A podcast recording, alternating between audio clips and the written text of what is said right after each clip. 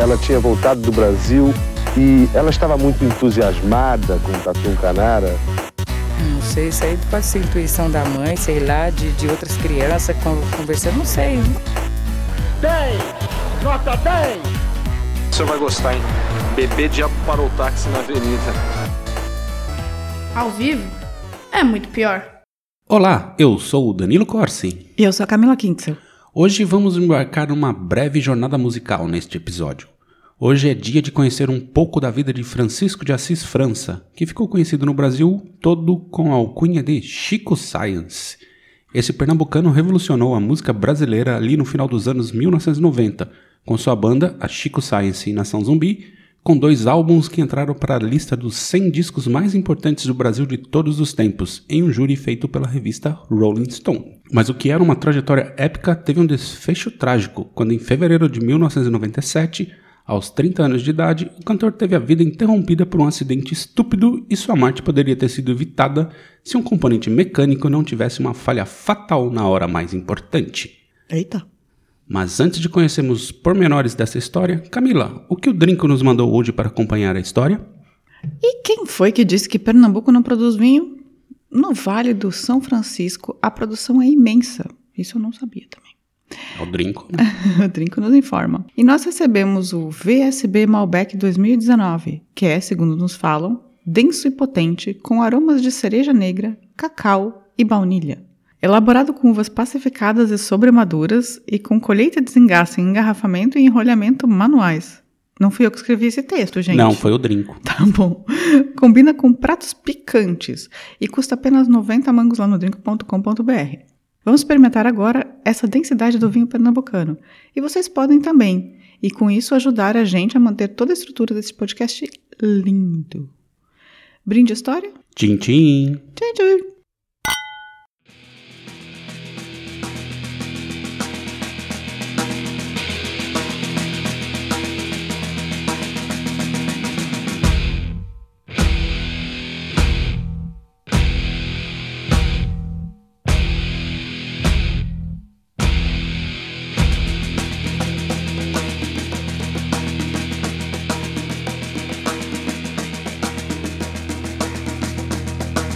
Sair daqui pra desorganizar.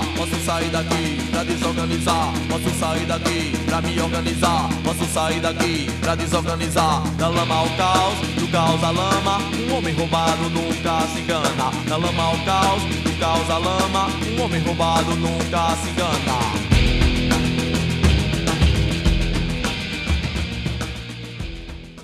Bom, antes de começar, queria aqui reclamar do nosso patrocinador. Tá, o vinho de Pernambuco é muito bom, mas eles deviam ter mandado cerveja porque cerveja antes do almoço é muito bom para ficar pensando melhor.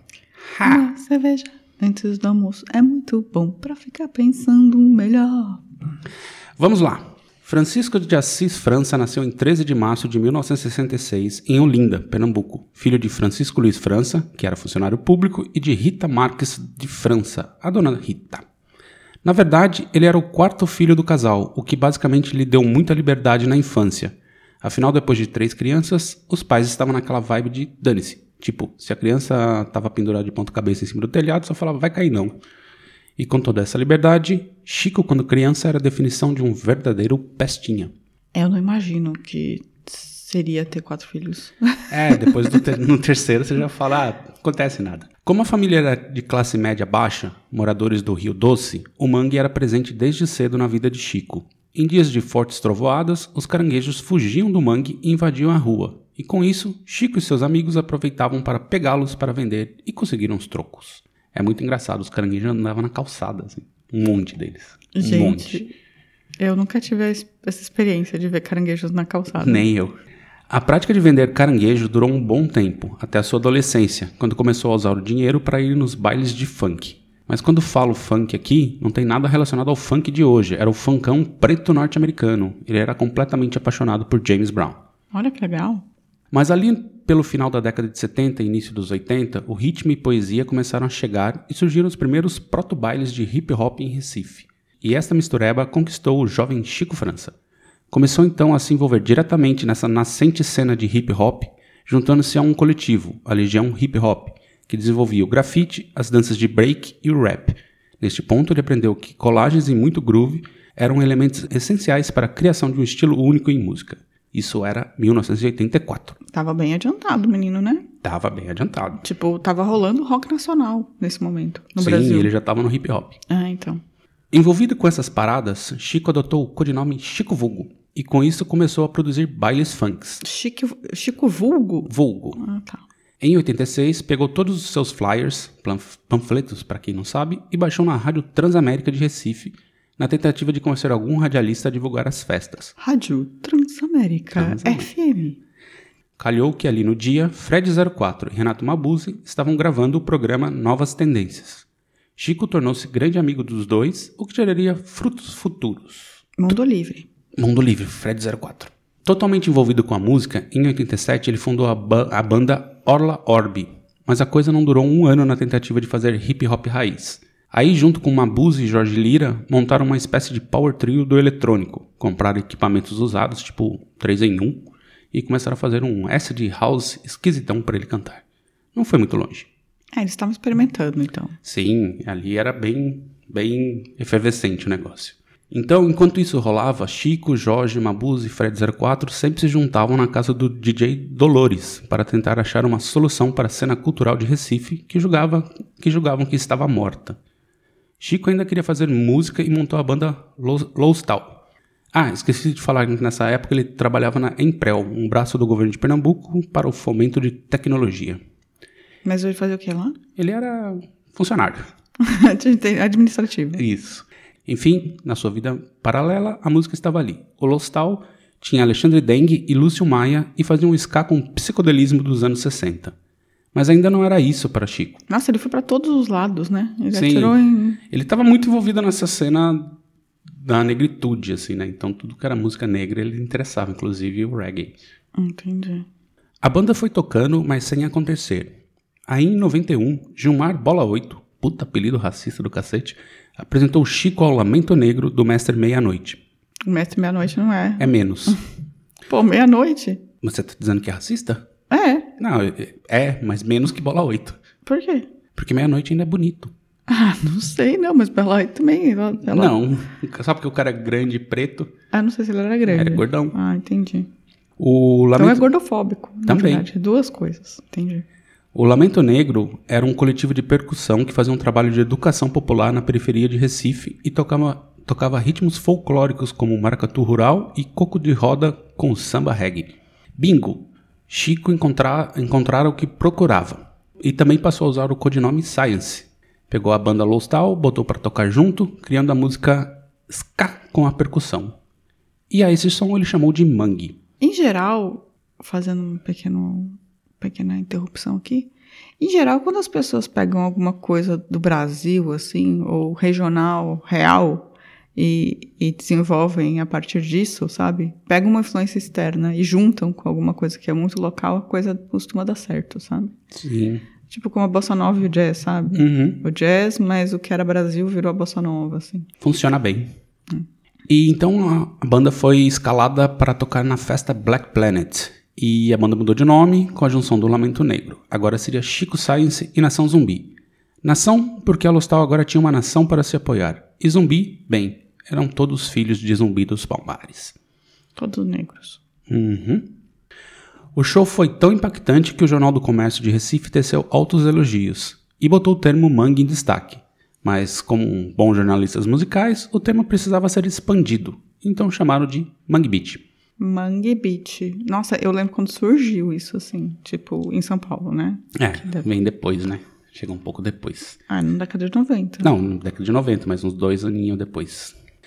Então, Chico, Fred 04 e Mabuse adotaram a parada. Mas, fizeram até um manifesto redigido por Fred 04, que era o cara do Mundo Livre S.A.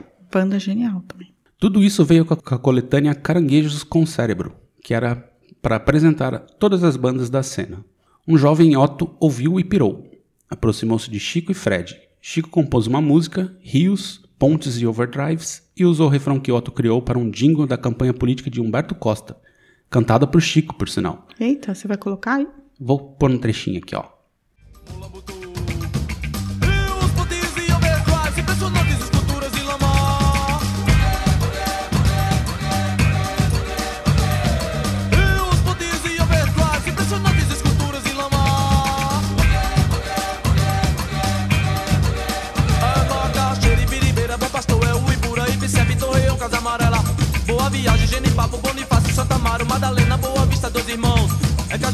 Xangá, é Brasilita, é Beberibe, é CDU, Capibaribe, é o Centrão, eu falei. E os putis e overdrives, impressionantes esculturas e lama.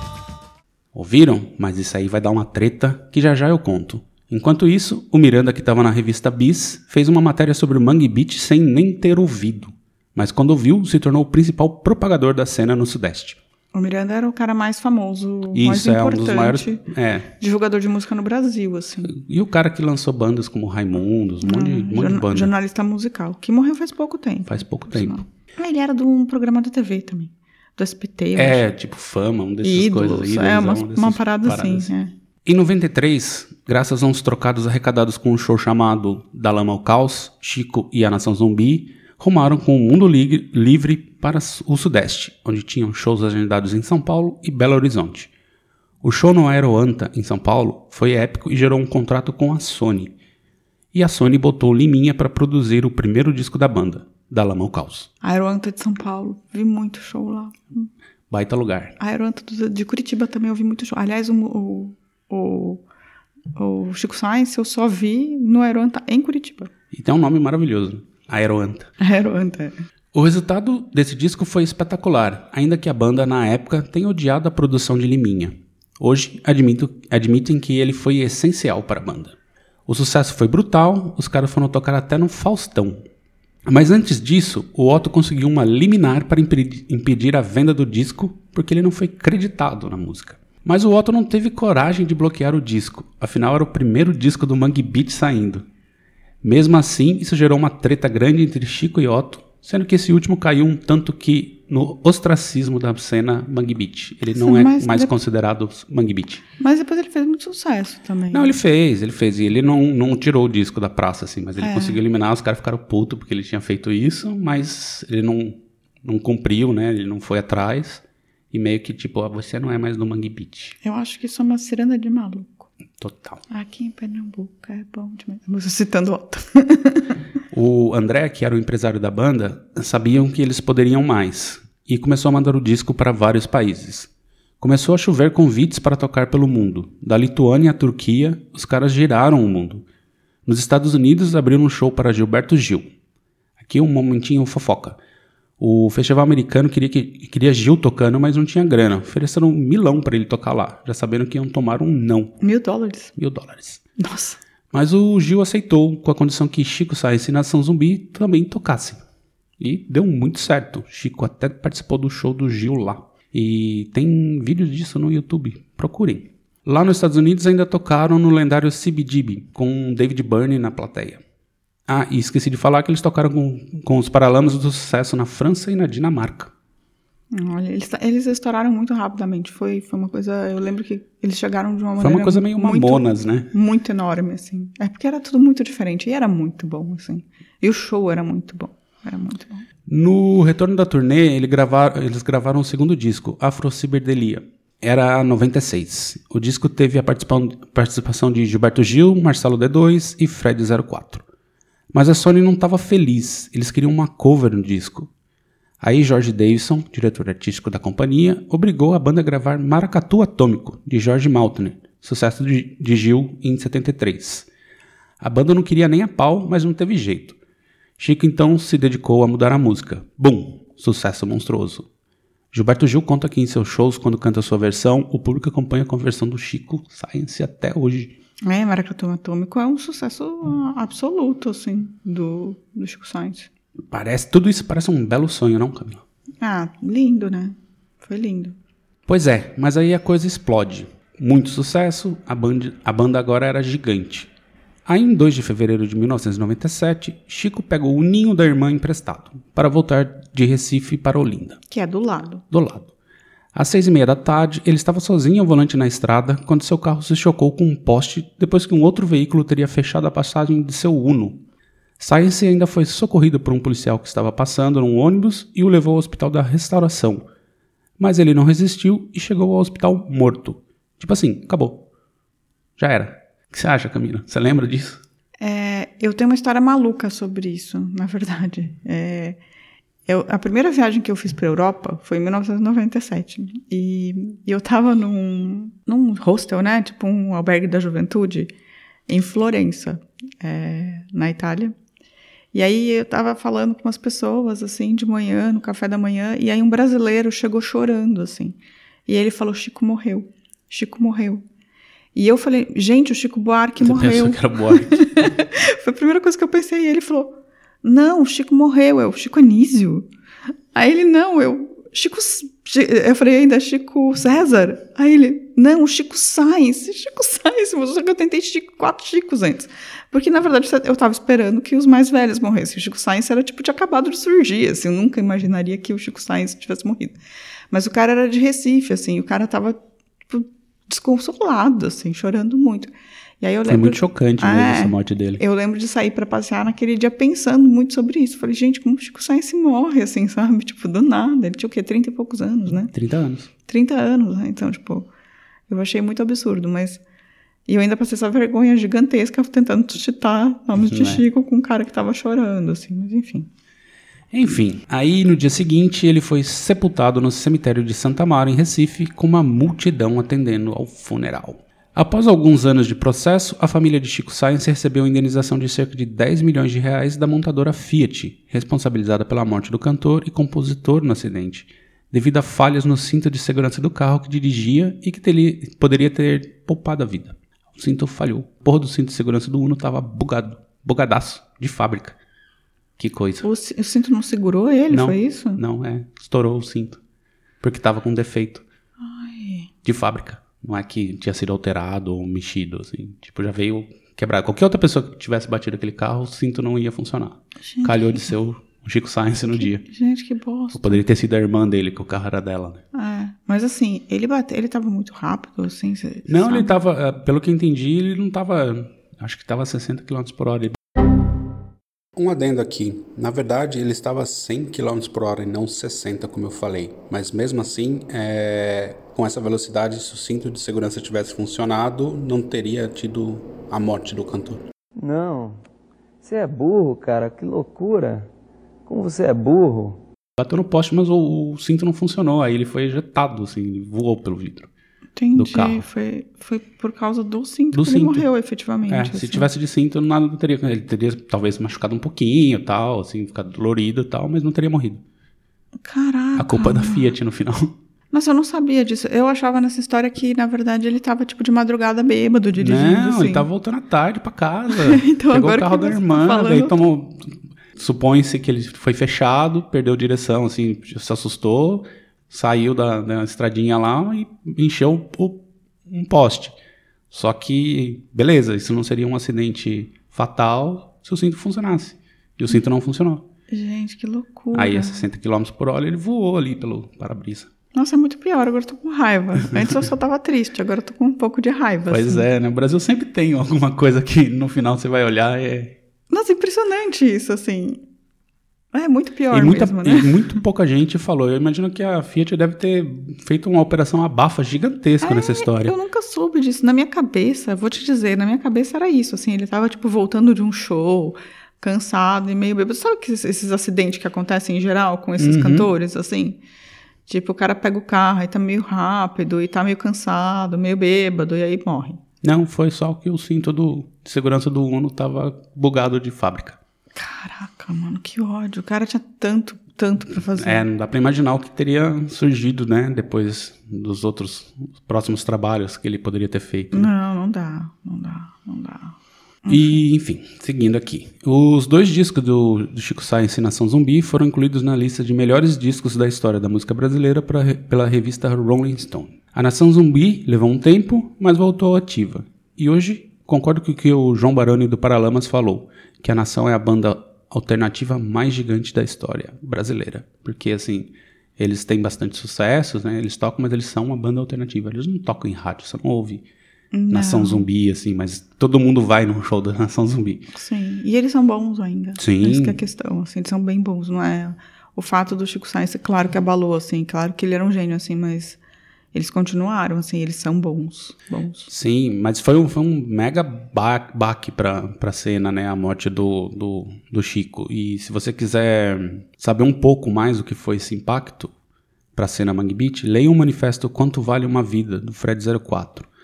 Ele é bem longo, não dá pra ler aqui porque, enfim, fica chato, mas tem uma potência assim de tristeza sobre tudo que aconteceu assim com o Chico Science e que estava por vir, né? Porque assim, não que tem, o Mundo Livre tenha deixado de ser relevante, então as outras bandas, tipo Jorge Cabeleira tem, e o próprio Nação, né? Mas assim, como, como movimento, né? Como cena, foi esvaziado com a morte do Chico Sainz. Foi, foi.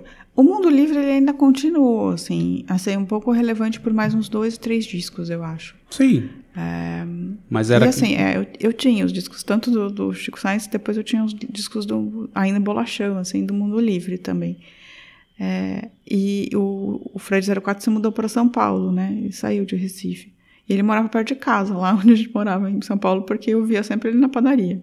É, então. Mas assim, como efeito de cena, foi. Mas sim. Deu uma assim. baixada de bola bem grande. É, assim. é porque surgiu um movimento que era tipo uma bolha imensa que estava surgindo enorme, né? E, e, fazendo um sucesso brutal, assim.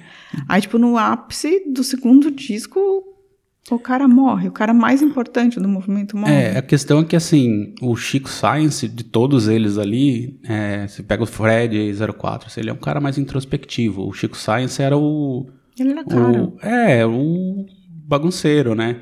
Até no, quando eles foram dar a primeira entrevista pra, pra, pra MTV, o resto da Nação Zumbi não queria dar, porque ele chegou com uma bermuda cheia de babados, assim, ninguém queria Falar, não, finalmente a gente vai dar uma entrevista importante, assim, você vai com essa roupa? Ninguém queria ir com ele no, na entrevista quando ele estava vestido bizarramente, assim. Ele é meio Anthony Kidd, né, do, é. do, do Red Hot Chili Peppers. Pra mim, ele sempre foi, assim, num paralelo, sempre foi meio ele, assim, sabe? Sim.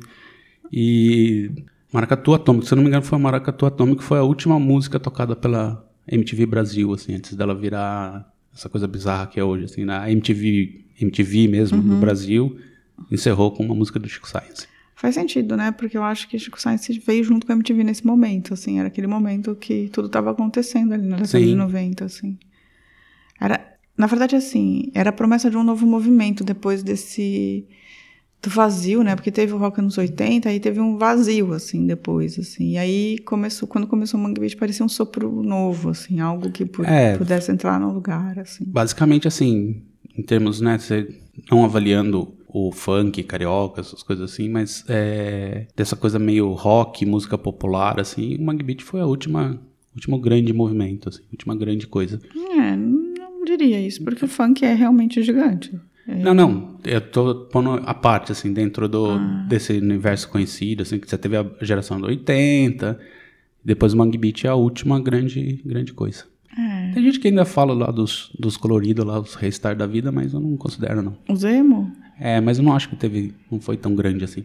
É, não sei. Acho que foi mais ou menos do mesmo tamanho que, o, que o Mangue Beat, assim. No final das contas. Aqui a gente já estava mais velho. É, faz sentido. a gente já não gostava tanto, mas sim. E esqueci de falar também que o Chico Science também era um sex symbol, né? Assim, a mulherada se matava por ele. Ah. Não, ele era, assim, o que eu posso fazer? Eu vi no documentário lá dele, assim, tipo, não, era ele... desesperador. Assim. Ah, não, ele era gato, assim, tipo, dentro do. Ele não era nem gato, porque tinha uma barriga, assim, ainda. Não, né? ele era malhadinho. É, não tô tentando lembrar de Chico Science, mas não era gato, assim. Gato, não. Mas ele era incrível, assim, tipo, sim. Entendo. Enfim, agora a gente vai dar uma pausa. Vocês ouviram um trechinho aí de Maracatu Atômico e a gente já volta para os recadinhos.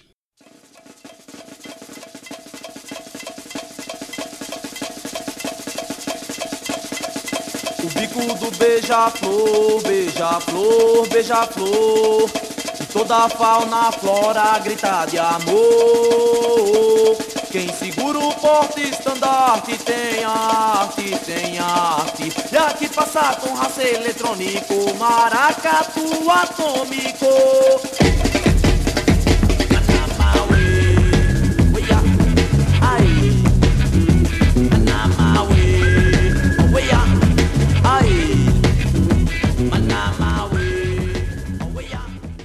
Camila, quem gostou da história e quiser falar com a gente, como faz? Bem, quem quiser falar com a gente pode escrever para o contato@muitopior.com.br, que é o nosso e-mail oficial.